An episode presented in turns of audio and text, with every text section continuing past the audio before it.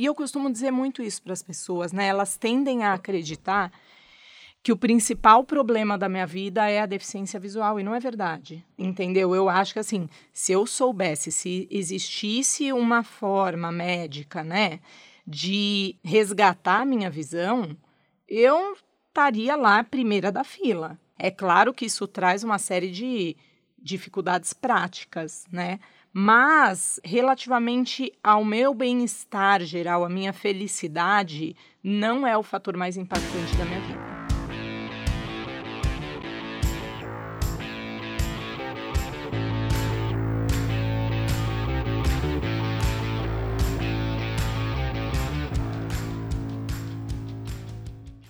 Olá, bem-vindos ao Retrato, o podcast de gente falando com gente sobre coisas de gente do projeto Draft. Eu sou a Cláudia de Castro Lima, editora do Draft, e hoje a nossa convidada, que está aqui sentada na minha frente, é a Thaís Martinez, que trouxe a Sofia. A Sofia é a cão guia ou a cadela guia. A gente estava até brincando aqui se a gente não sabe como, é que a gente diz pois é. exatamente, é. se tem gênero, como é que. Mas uh, eu ouço a história da. Eu acompanhei a história da Thaís uh, desde quando ela começou no ano 2000, assim, assim ela foi impedida a entrar com, com o cão-guia dela, que na época era o Boris, em uma estação de metrô. Ela levou o caso à justiça, ficou vários anos brigando, até que ela conseguiu vencer na justiça e garantir não só a entrada dela com o cão-guia no metrô, como também das outras pessoas. Então, assim, eu sempre acompanhei a história dela uh, meio por curiosidade, de longe, assim, ouvindo hum. na imprensa e tal, e nunca tinha tido a oportunidade de conversar com ela pessoalmente até a gente convidá-la para esse retrato.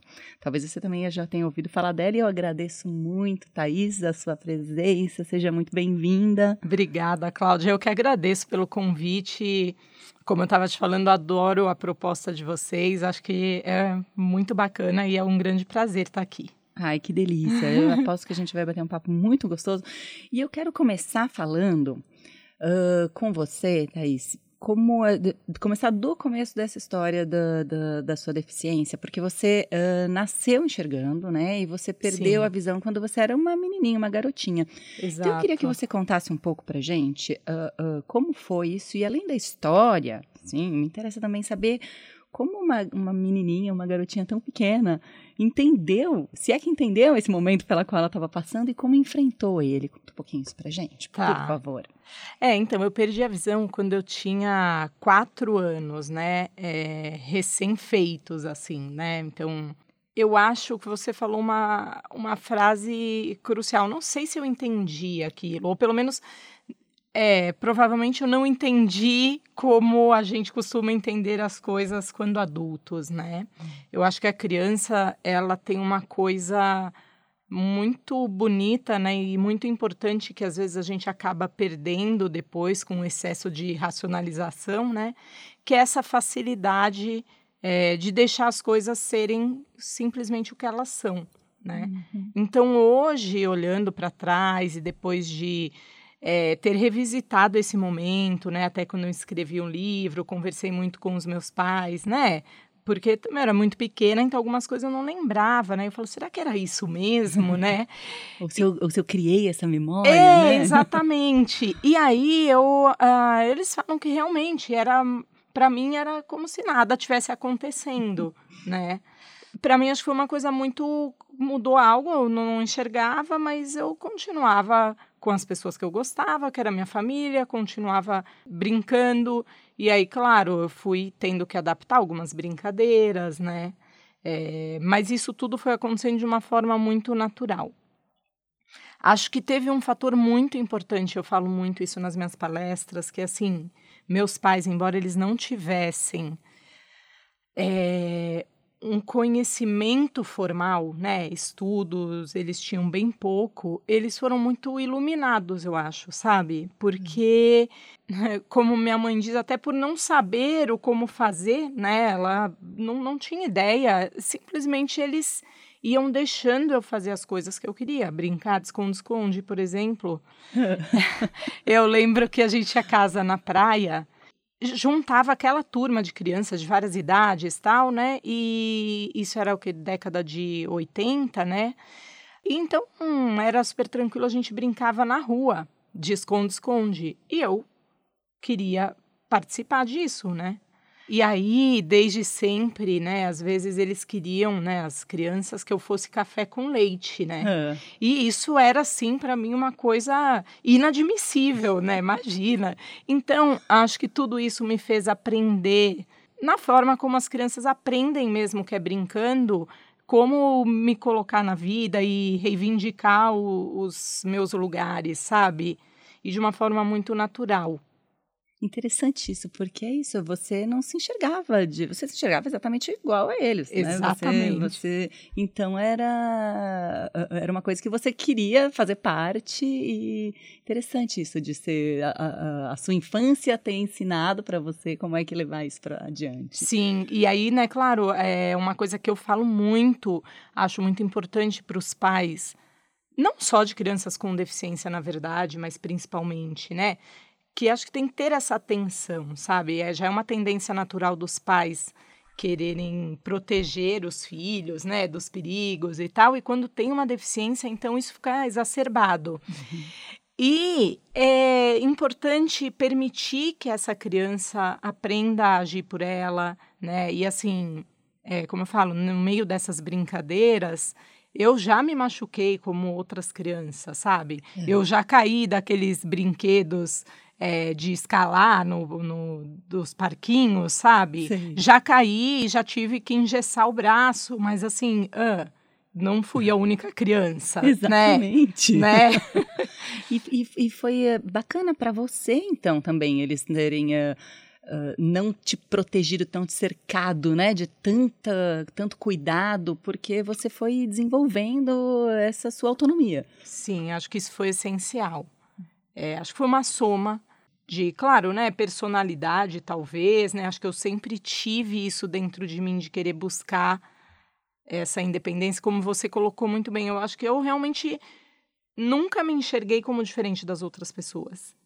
É, e eu só sabia que eu tinha um, uma diferença ali, um, como se fosse um obstáculo a ser superado. Tá, eu não posso ver por onde eu vou correr, então como eu vou fazer para correr com eles, uhum, né? Uhum. E aí também aprendi nisso tudo a importância de você trabalhar em equipe, né, é, de uma maneira muito natural, porque aí eu fazia, me juntava alguém, né, que me dava a mão para eu correr e ia, pulava muro para me esconder, então, enfim. Depois, me conta um pouquinho daí, Thaís, um pouquinho depois disso, na adolescência, porque assim, a adolescência é aquele momento em que a gente se percebe como parte do mundo, né? Sim. né? E, se, e, todo adolescente é um pouco revoltado com alguma coisa, uhum. se revolta com alguma coisa, de alguma forma, em algum, em algum grau. Verdade. Você se revoltou uh, uh, com a condição ou, ou, você teve outras revoltas? Por que isso? isso?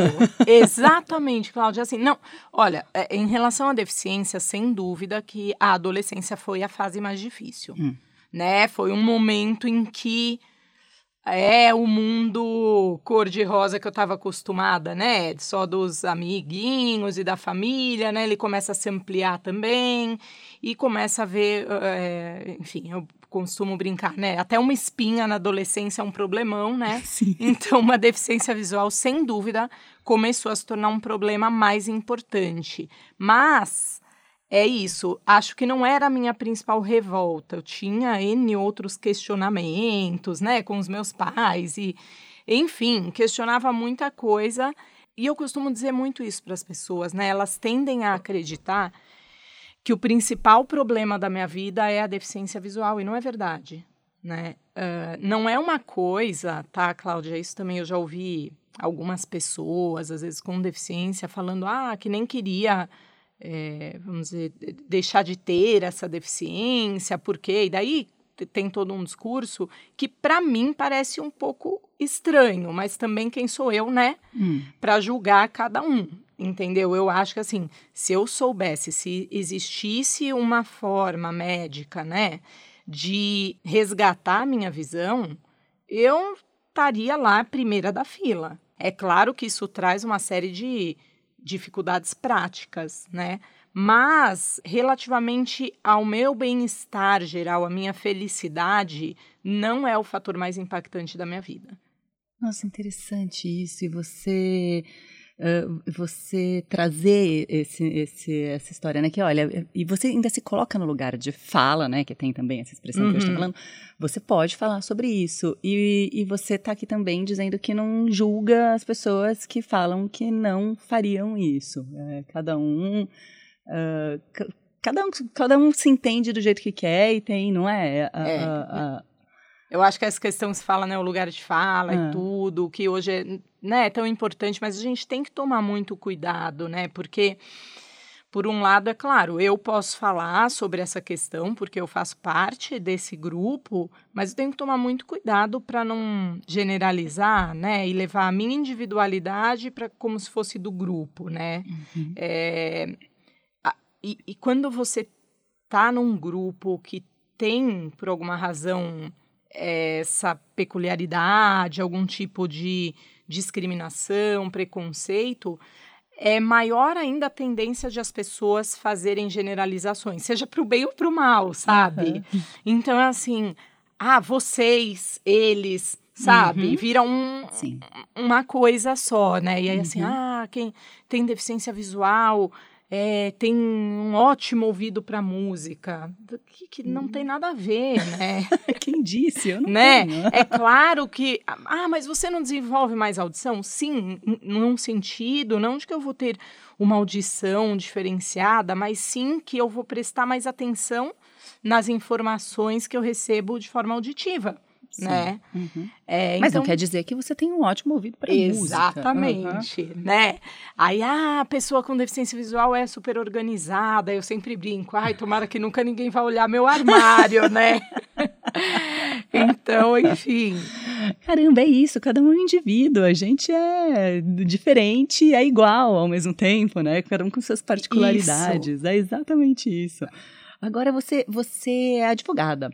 Como é que foi? Uh, por que, que você optou por esse, pelo direito? Como é que foi essa escolha para você? Ah, tão difícil, né, essa resposta. Eu, eu brinco que, sabe. que até hoje, né, eu tô pensando ainda o que, que eu quero ser quando crescer, né? Mas eu não sei, acho que hum, eu sempre tive essa coisa, né? E aí, pensando, né, agora, trazendo, talvez até tenha um pouco. É, talvez não, certamente tem um pouco da influência da minha vivência, né? E aí junta, como eu falei, personalidade e outras coisas. Uhum. É, e sempre me encantou essa possibilidade de transformar as coisas, sabe? É, eu acho que sempre foi muito claro para mim, embora talvez não de forma né, tão consciente, mas que assim, ah, tá, a coisa é assim, mas ela não precisa ser necessariamente continuar assim, né? É, e aí, assim, eu lembro na escola, teve um episódio, uma vez eu tava, acho que na, era na época sétima série, né? É. E teve uma gincana e, e, tinha que juntar jornais, né? Que iam levar para uma instituição, enfim. E aí tinha um prazo X Uh, eu tinha até conseguido com uma com um dos comércios uma grande quantidade, mas já tinha passado o prazo, não, então não adianta mais, tal.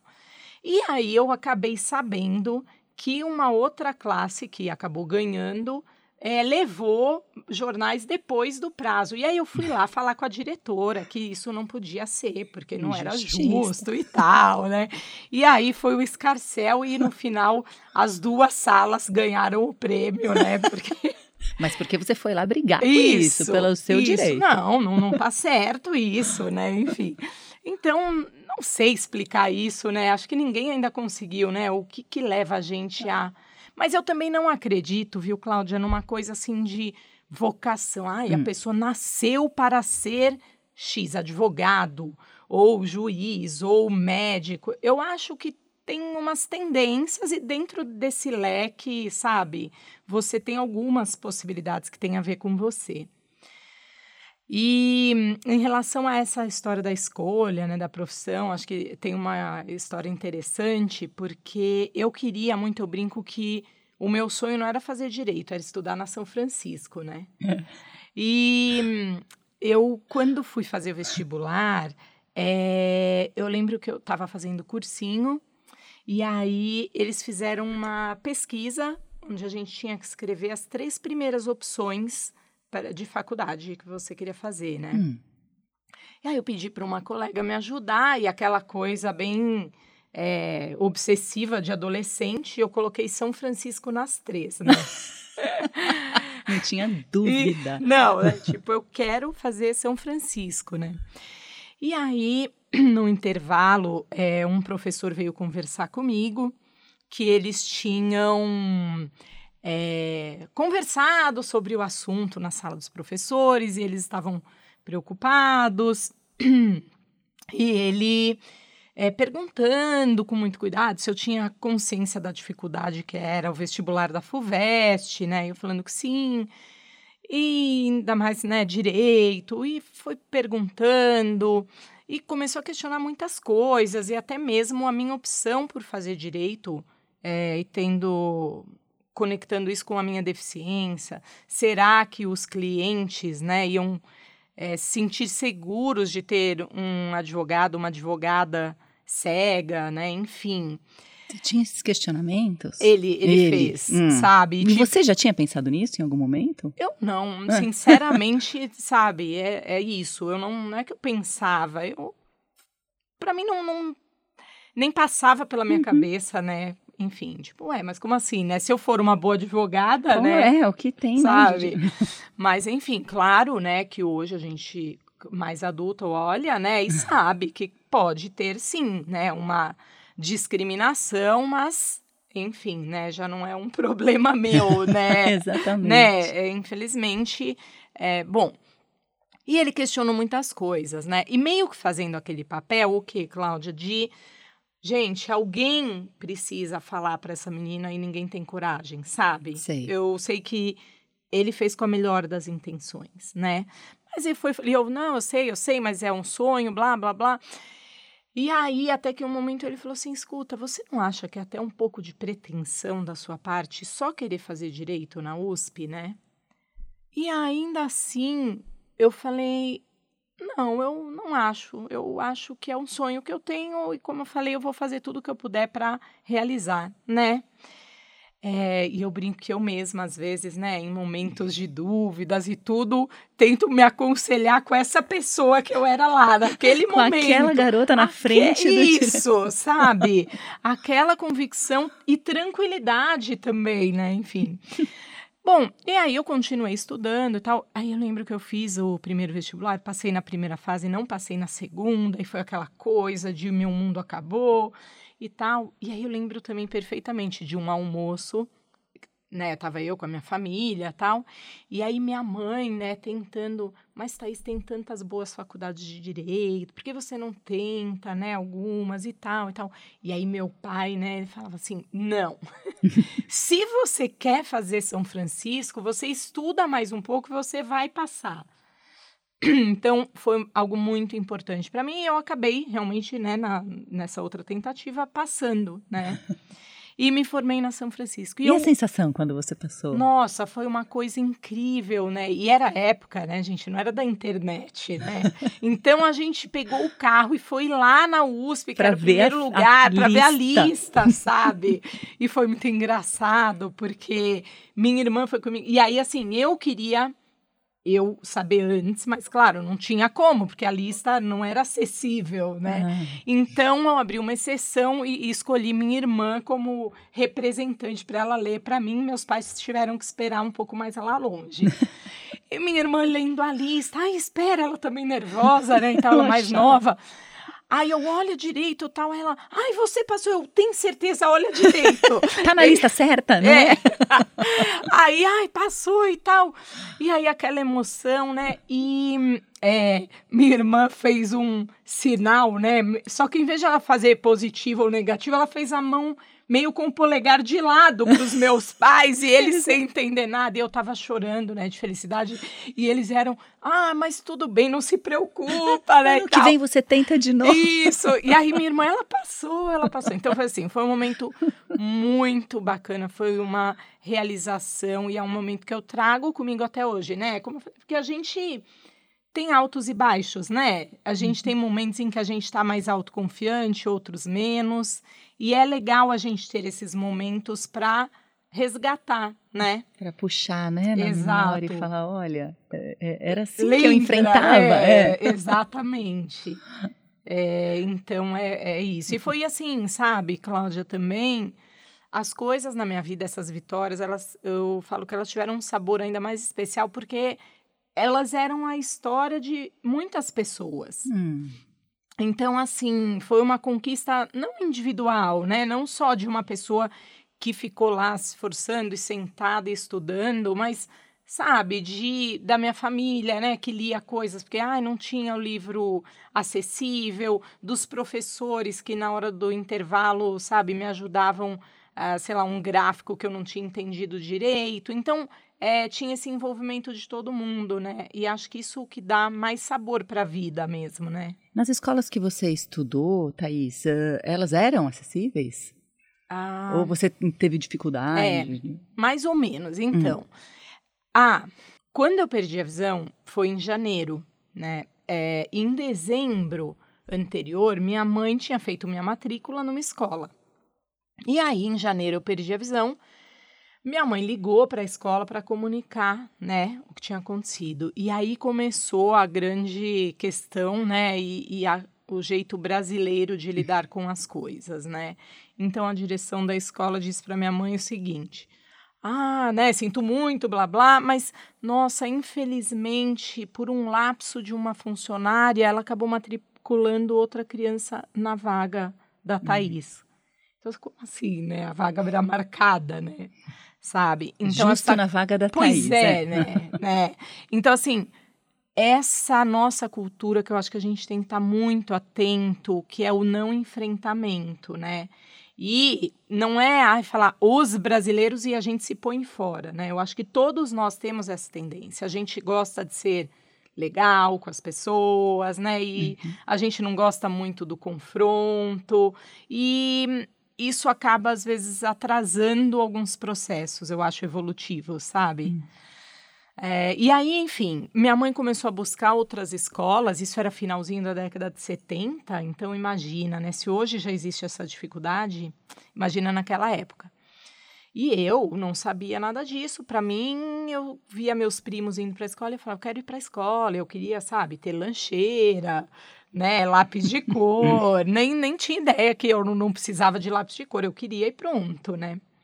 Então, é, minha mãe ficou nessa busca e era sempre não, ou ah, ela pode ficar aqui, mas só para brincar.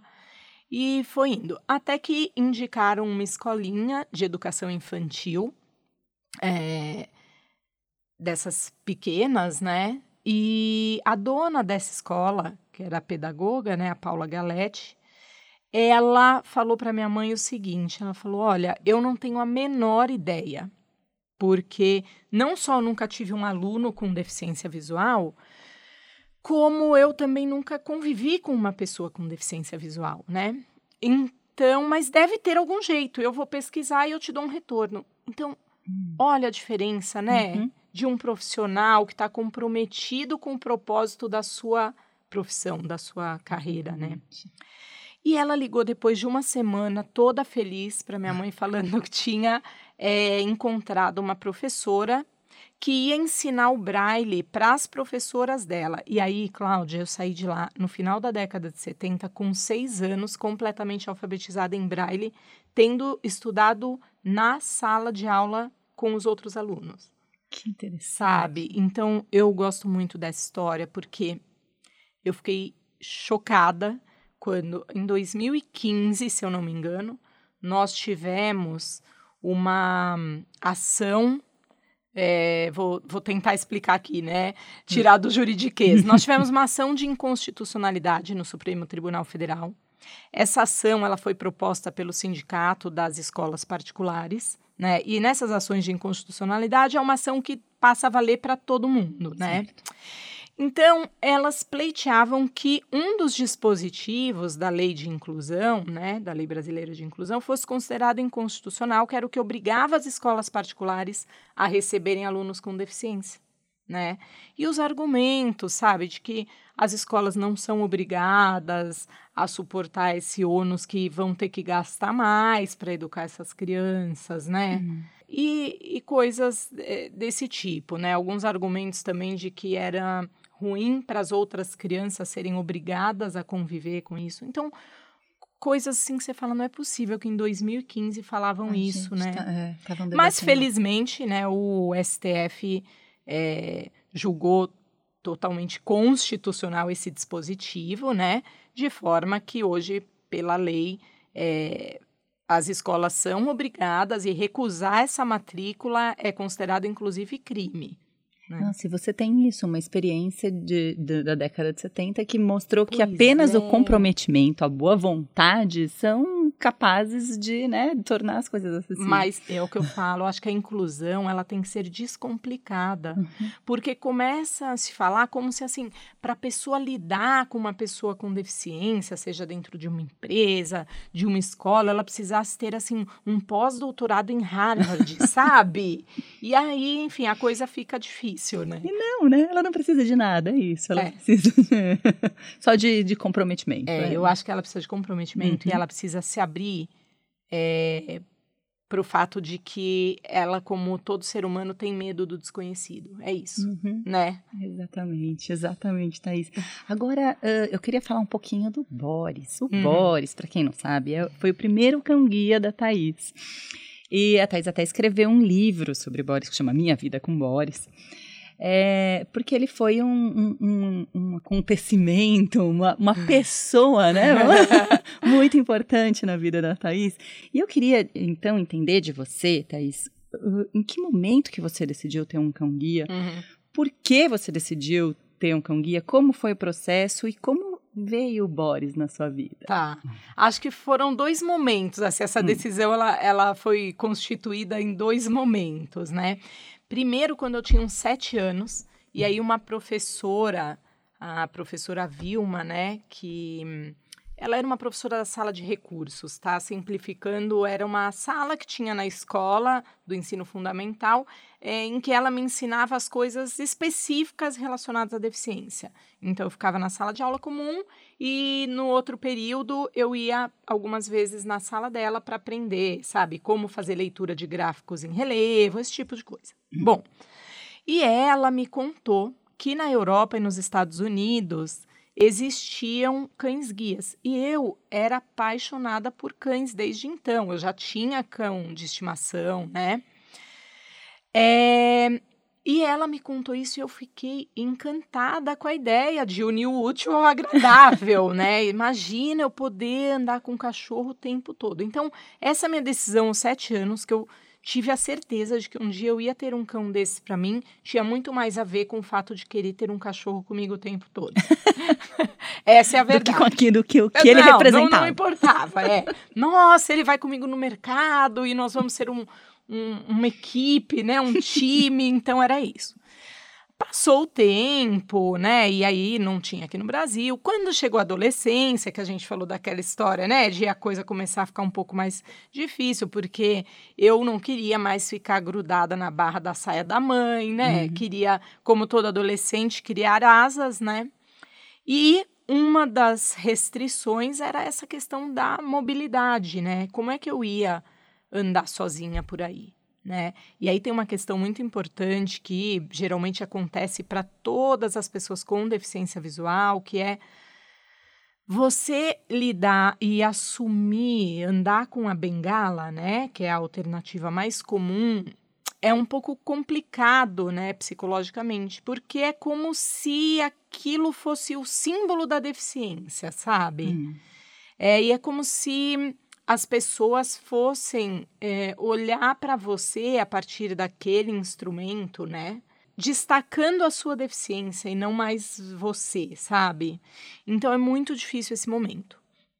E aí, mais uma vez, o cão guia me apareceu na, né, na, na, no meu pensamento como uma alternativa ótima, porque eu ia ter essa independência, mas eu ia estar tá com algo né? Que diferente da bengala, né?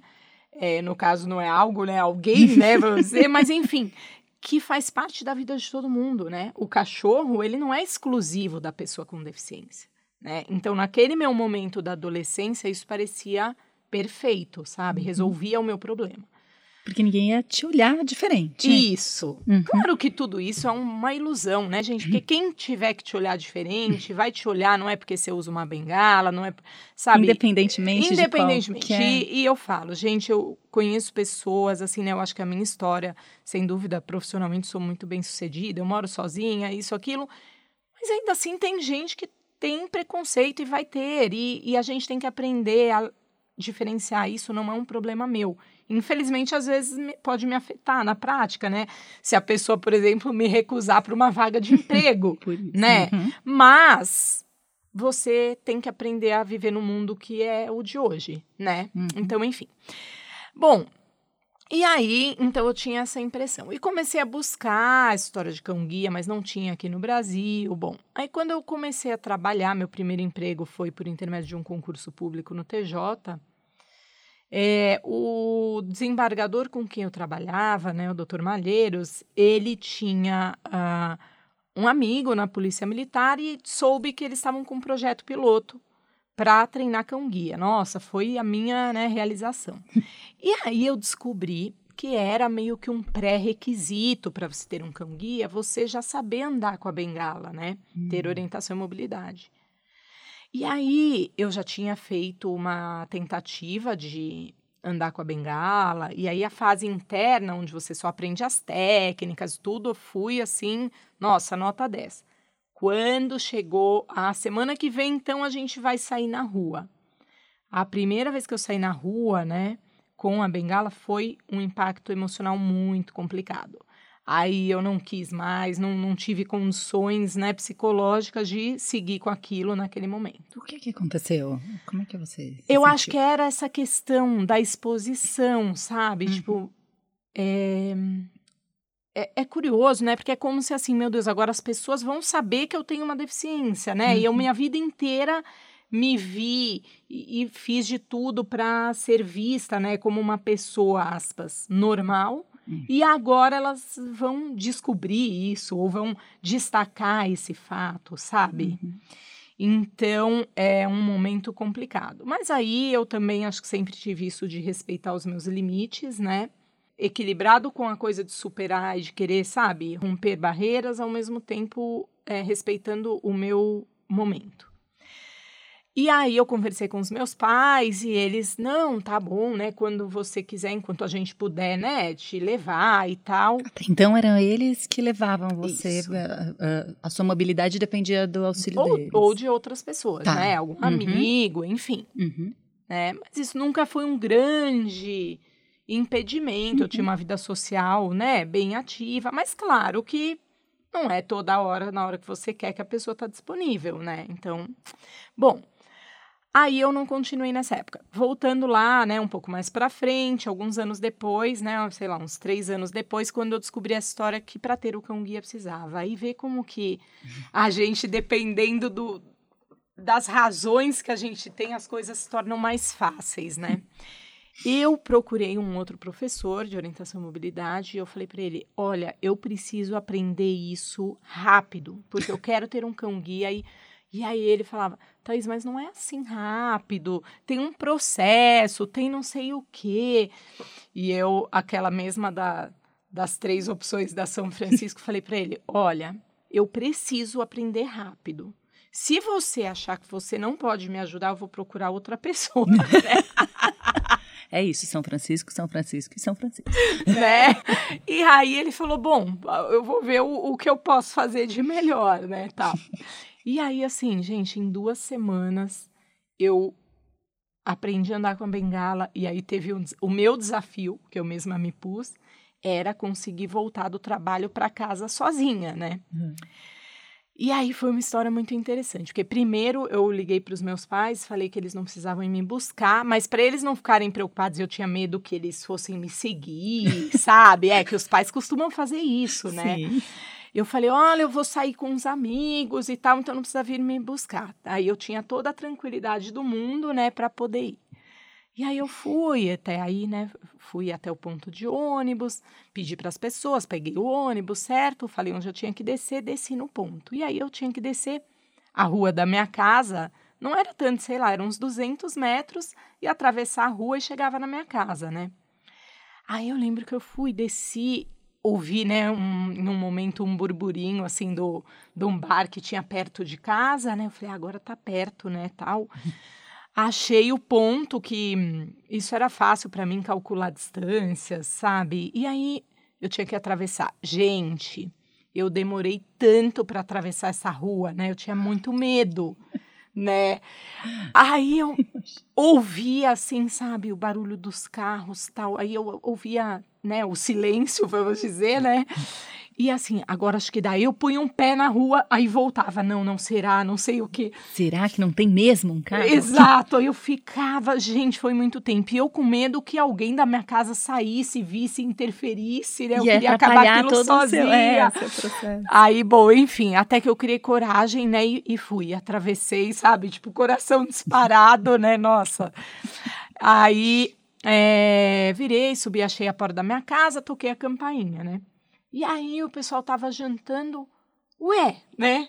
O que, que, que, aconteceu, né? Aí eu falei, ah, abre a porta que eu vou contar. Aí contei no jantar e aí, né, tava lá sã e salva. Todo Já mundo podia achou, contar. pois é, né? E ai, que, mas olha, toma cuidado, meu Deus, você é louca, né, e tal. Mas então foi, aí falei, ah, ok, agora eu tô pronta. Né? Agora né? eu posso ter um. Eu posso ter um cão guia, né? Eu mesma já defini. Bom, Aí o fato é que, infelizmente, esse projeto da Polícia Militar acabou não dando certo, né, e tal. Eu tinha até recebido um cão, um filhote, não é nada disso, não é assim que acontece. Isso eu vim saber depois, né? Uhum. Esses cães têm que passar por um processo todo específico, enfim. Um treinamento, né? Sim. E aí foi muito frustrante, né, por várias razões. E aí meus pais não queriam que eu ficasse com ele, era o Otelo, né, um labrador preto, lindo, né, muito uhum. fofo. Porque eles falaram, Thaís, você vai querer ter um cão guia e como que a gente vai ter? Já tinha um poodle, mais o Otelo e mais outro cachorro, né, enfim. Bom, e aí umas amigas começaram a me ajudar a procurar é, na internet e em, fora do país.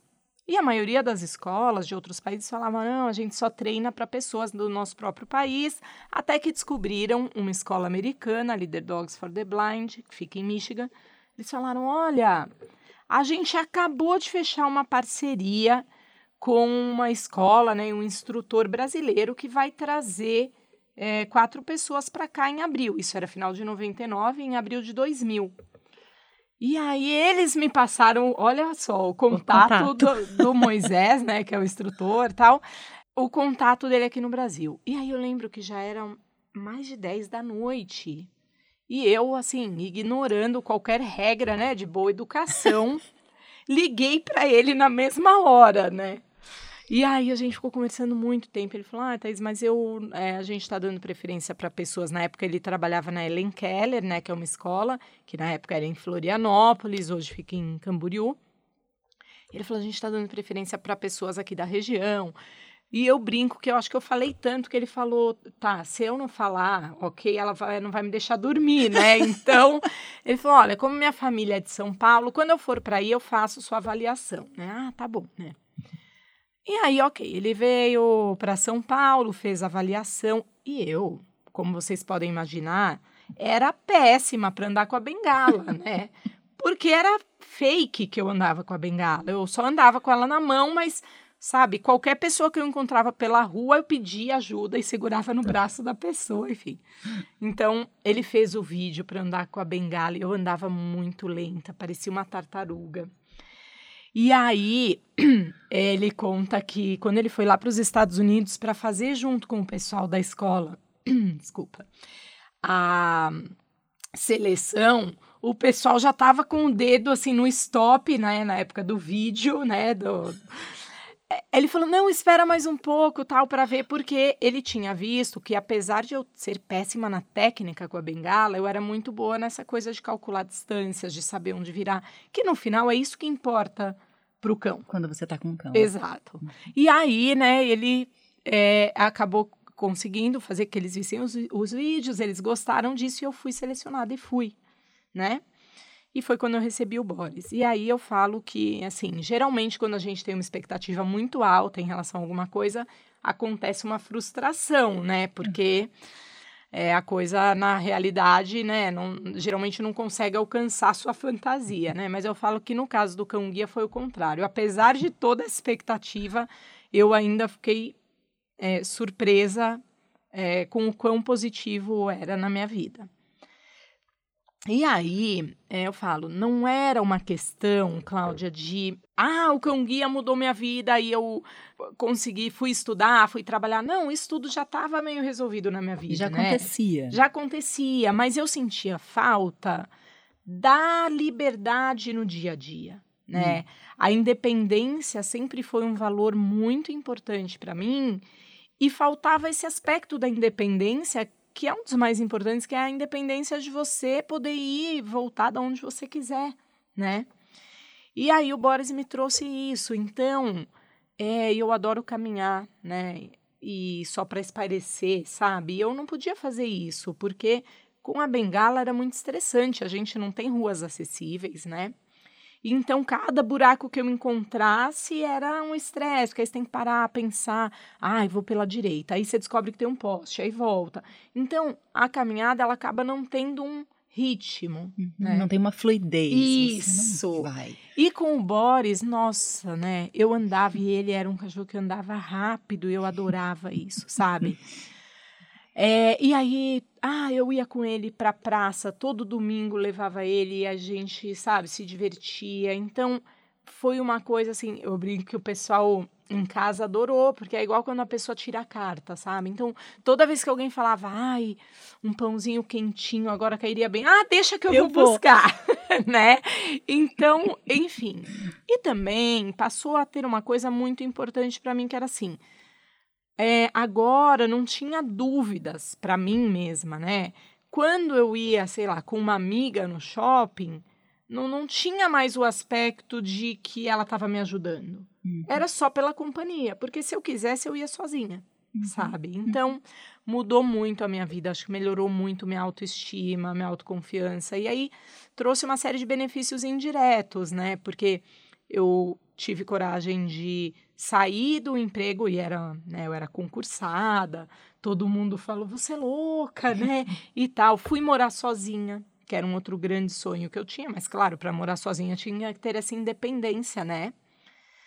É, então, teve tudo isso, fora essa questão que você comentou, né? Que teve a história do metrô, que não deixou entrar, e isso acabou virando um grande marco nessa questão do cão-guia no Brasil, né? E aí, a partir disso, eu também comecei a trabalhar inicialmente com a escola, com a Ellen Keller, e depois com alguns outros amigos eu fundei é, uma outra ONG, né, para facilitar esse acesso. Né? Então, me envolvi muito com essa questão do terceiro setor e com a própria questão da militância mesmo por essa questão da pessoa com deficiência, uhum. né? Porque eu descobri também que eu tinha uma visão, né, vamos dizer, um pouco distorcida que a gente vê em muitos grupos, né, Cláudia? Eu falo muito para as amigas, eu tenho muitas amigas porque eu tenho uma grande admiração, são geralmente as mulheres muito bem-sucedidas, independentes e tal, e é muito comum num grupo, né, que é discriminado, sejam as mulheres, as pessoas hum. com deficiência, as pessoas fazerem uma autodiscriminação, né? Então, tipo assim, eu sou exceção, é, as hum, pessoas com sim. deficiência, ah, elas também contribuem para isso, porque ou as mulheres, né? uhum. né? E a gente tem que ficar muito atento para não fazer isso. E eu tinha isso. Eu falava, ah, o pessoal com deficiência não consegue isso, aquilo, mas é só ter força de vontade, olha como que eu consegui.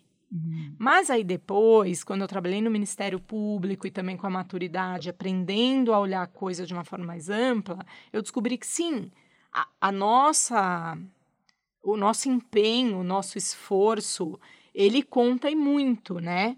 É, a nossa postura, né, de, de acreditar que você pode fazer, isso ajuda demais, mas não é o único fator. Uhum. Tem e muitas eu, outras coisas. Eu né? tive a sorte, né, é, ou seja, eu acho que tudo que a gente consegue tem uma soma de um imponderável. E uns vão falar que é sorte, ou uma intervenção divina, uma providência do universo, não importa, mas tem algo e que teve na minha vida, que foi o que encontrar pessoas que estavam abertas, porque não adiantaria nada eu ter essa personalidade, tudo, se eu não tivesse encontrado também essas pessoas, uhum. né?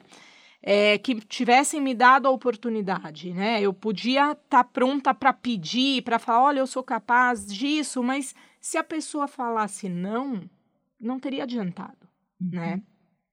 Então, foi muito importante também para mim isso. E aí, a felicidade que eu senti com o Boris, né? Foi tão grande que é interessante. Eu falo, gente, quando essa felicidade transborda, não tem outro caminho senão você quer que todo mundo sinta isso, sabe? Porque é muito bom, né?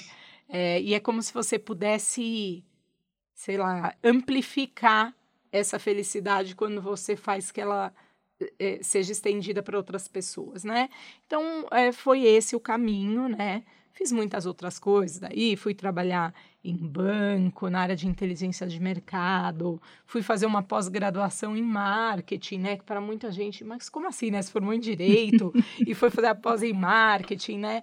Mas é isso, eu acho que não tem regras na vida, né? Que, que um caminho necessariamente a trajetória tem que ser de um jeito ou de outro. Eu acho que a gente tem que construir o nosso caminho, né?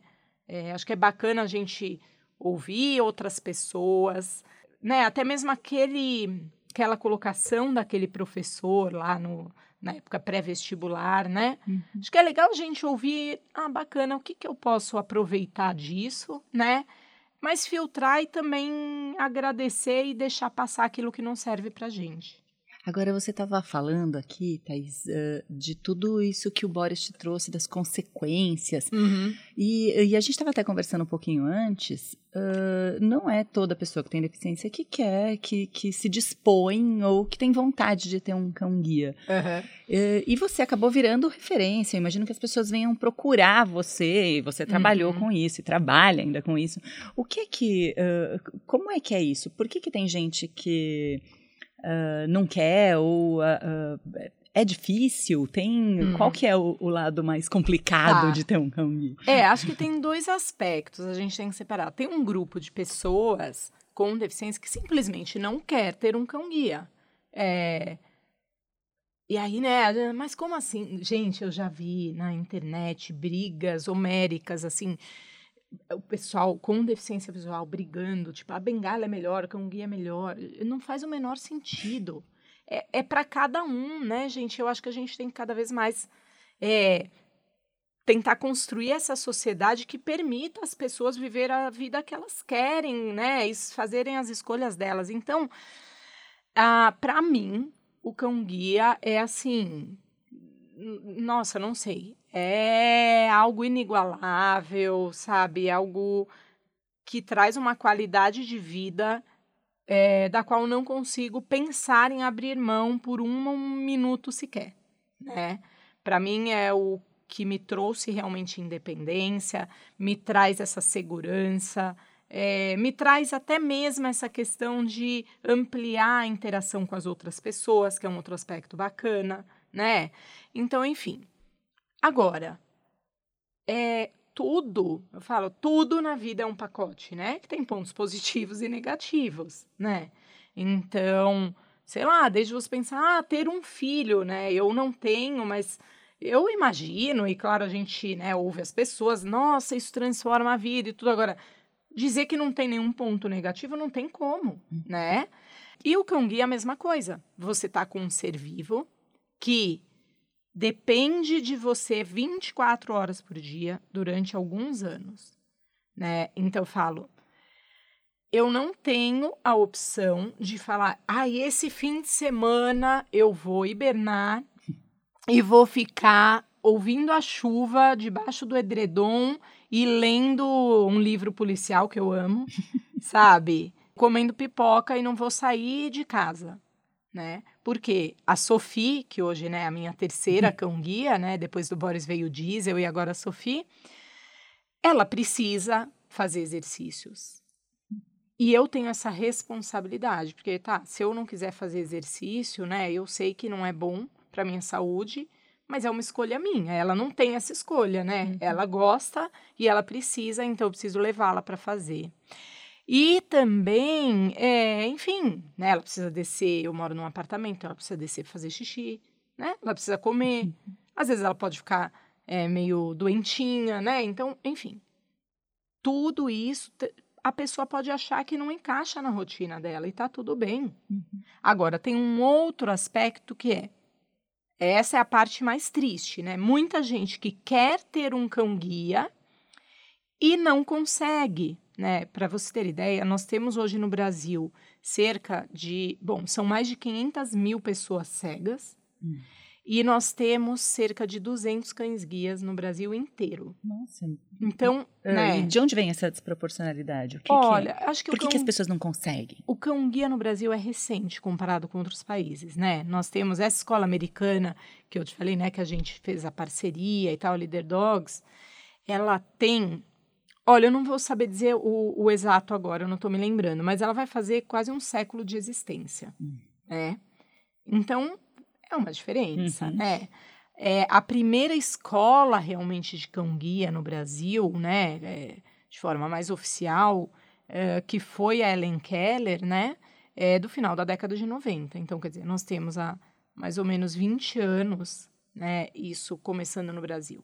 Quando o Boris chegou no Brasil, eram menos de 10 cães-guia no Brasil inteiro, né? E a maioria vinha de fora, e a gente fez esse trabalho para conseguir ampliar é, é um resultado, se você for pensar em termos percentuais, bom, né? 200 hoje, né? A gente é menos de 10, mas ainda tem muito caminho para atender as pessoas realmente. E hoje a gente tem, né? Eu, inclusive, é, trabalho com o pessoal do Instituto Magnus, é, que fica perto de Sorocaba, que é o maior centro de treinamento de cão-guia da América Latina e está acelerando muito essa entrega. Então, tenho esperanças né, de que a gente consiga, é, em médio prazo, vai é, resolver essa questão, esse déficit, né? Ai, ô Thaís, e para encerrar esse papo, a gente já está aqui faz quase 51 minutos. Passa pra, rápido, passa né? rápido e é uma delícia. Tá vendo? Quando o papo é bom, a gente não percebe. Agora, para encerrar, eu queria. A gente está vivendo agora, Thaís, uma época em que a diversidade, inclusão, está sendo muito debatido, uhum. né? Está na mesa, o assunto está na mesa, Sim. muita gente uh, debatendo, muita gente brigando por isso tal. Mas eu queria saber, nesse contexto, uh, se tem alguma coisa que ainda deixa você ressentida em relação às pessoas com deficiência visual e qual que é a sua causa agora, nesse momento? Tá. É, então, olha... Uh para falar a verdade, eu acho que hoje, né, é, voltando para aquele assunto que a gente falou no começo, né, porque eu sou várias coisas, né, e tudo isso compõe uma pessoa única, mas assim, hoje eu acho que eu tô mais conectada, né, nunca vou me desconectar da causa do cão guia, como eu te falei, tô com uhum. o pessoal do Magnus e tudo, mas assim, hoje eu tô mais conectada a essa questão do protagonismo feminino do que a questão propriamente da deficiência, né. uhum. né. Claro que essas questões se conversam em muitos momentos, né? Sim, mas... uma, uma tá, está relacionada à outra, de certa forma. Sim, uhum. elas, elas têm um ponto, né, e, enfim, de convergência. Mas, é, relativamente à questão específica da inclusão da pessoa com deficiência, eu acho assim que nós temos muitos avanços legislativos, inclusive, né? como você falou, o assunto está na mesa e a questão da diversidade, não só da pessoa com deficiência, né? Aí vai para a questão das mulheres, da, da questão racial, uhum, LGBTQ. LGBT, uhum. N questões. Ela está na mesa e isso é importante, mas eu acho que no Brasil a gente é muito lento porque a gente é muito teórico. Hum. sabe? Então, tem muito evento, muita palestra, muito artigo, muito, mas assim, eu acho que a diversidade ela só se constrói na prática, sabe? É aquela pessoa, porque eu tenho uma grande admiração, que é a Paula Galetti, aquela uhum. dona da escola que falou: não sei como é, mas vamos lá, vamos aprender junto. Uhum. E é assim que eu acredito que a diversidade vai ser implementada na prática, seja dentro da empresa, dentro dos órgãos públicos, né? Em qualquer aspecto, sabe? Eu vejo assim o pessoal de recursos humanos muito preocupado e super entendo, né? Até é, a preocupação, meu Deus, mas como que a gente vai fazer para isso dar certo, né? É, e tem coisas que a gente só aprende fazendo. E eu acho que é isso. Ah, Thaís, muito obrigada pelo papo delicioso. Eu que agradeço. Muito obrigada mais também. uma vez por ter vindo. A, Sof a Sofia já ela entendeu que a gente está terminando porque ela levantou. Não, é incrível, né? Eles são demais, gente. Eu continuo apaixonada por cães, né? Continuo aquela criança de 7 anos apaixonada por eles, porque eles são realmente incríveis. Muito obrigada, Thaís. Obrigada, Cláudia. Um beijo.